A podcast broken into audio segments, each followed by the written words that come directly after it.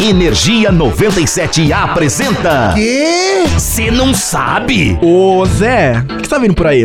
Pogo, tô vendo de comprar uma esteira nova, os cravos da minha já estão bem desgastados. Ah, que frescura, mano. Para com isso. Pra sua informação, as travas altas da chuteira são, sim senhor, algo indispensável pra se jogar um futebol em campo profissional. Seguinte, lá em 1954, lá na Copa da Suíça, as pessoas viam as chuteiras da mesma maneira que você, senhor Gustavo. Como um caprichinho? Precisamente, eram outros tempos em que os goleiros não necessariamente usavam luvas e as bolas tinham o peso de uma criança de 6 anos. Mas enfim, que tem? Seguinte, a Hungria era tida como uma favorita pro título, especialmente após elimina- eliminar o Brasil e se classificar em primeiro lugar do grupo com a Alemanha Ocidental. Então, não era surpresa que eles chegariam até a final, e quando olharam pro outro lado e viram que seu adversário era a Alemanha, os húngaros ficaram mais tranquilos. Mas. Porém, entretanto, todavia, a Hungria de Puskas não contava com o fato. Havia chovido muito no dia e o gramado estava encharcado. Tá, e daí?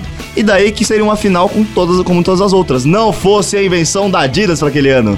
Ah, não. É sério? Precisamente, a chuteira de cravo alto. Enquanto os húngaros patinavam em campo, os alemães pleníssimos conseguiram triunfar por 3 a 2, conquistando seu primeiro título, o que muitos alemães ainda dedicam ele à invenção da Adidas daquele ano. Enfim, entendi. Se você curte curiosidades extremamente cravísticas, Porém, incrivelmente inventivas, é só ficar ligado que a gente tá sempre por aqui. Eu sou o Zé Constantino. eu sou o Gustavo Fávaro e nós somos o Cê Cê Não Sabe. Ah, tá explicado. O quê? A Hungria jogava de verde, ninguém nunca ganhou um mundial vestindo verde.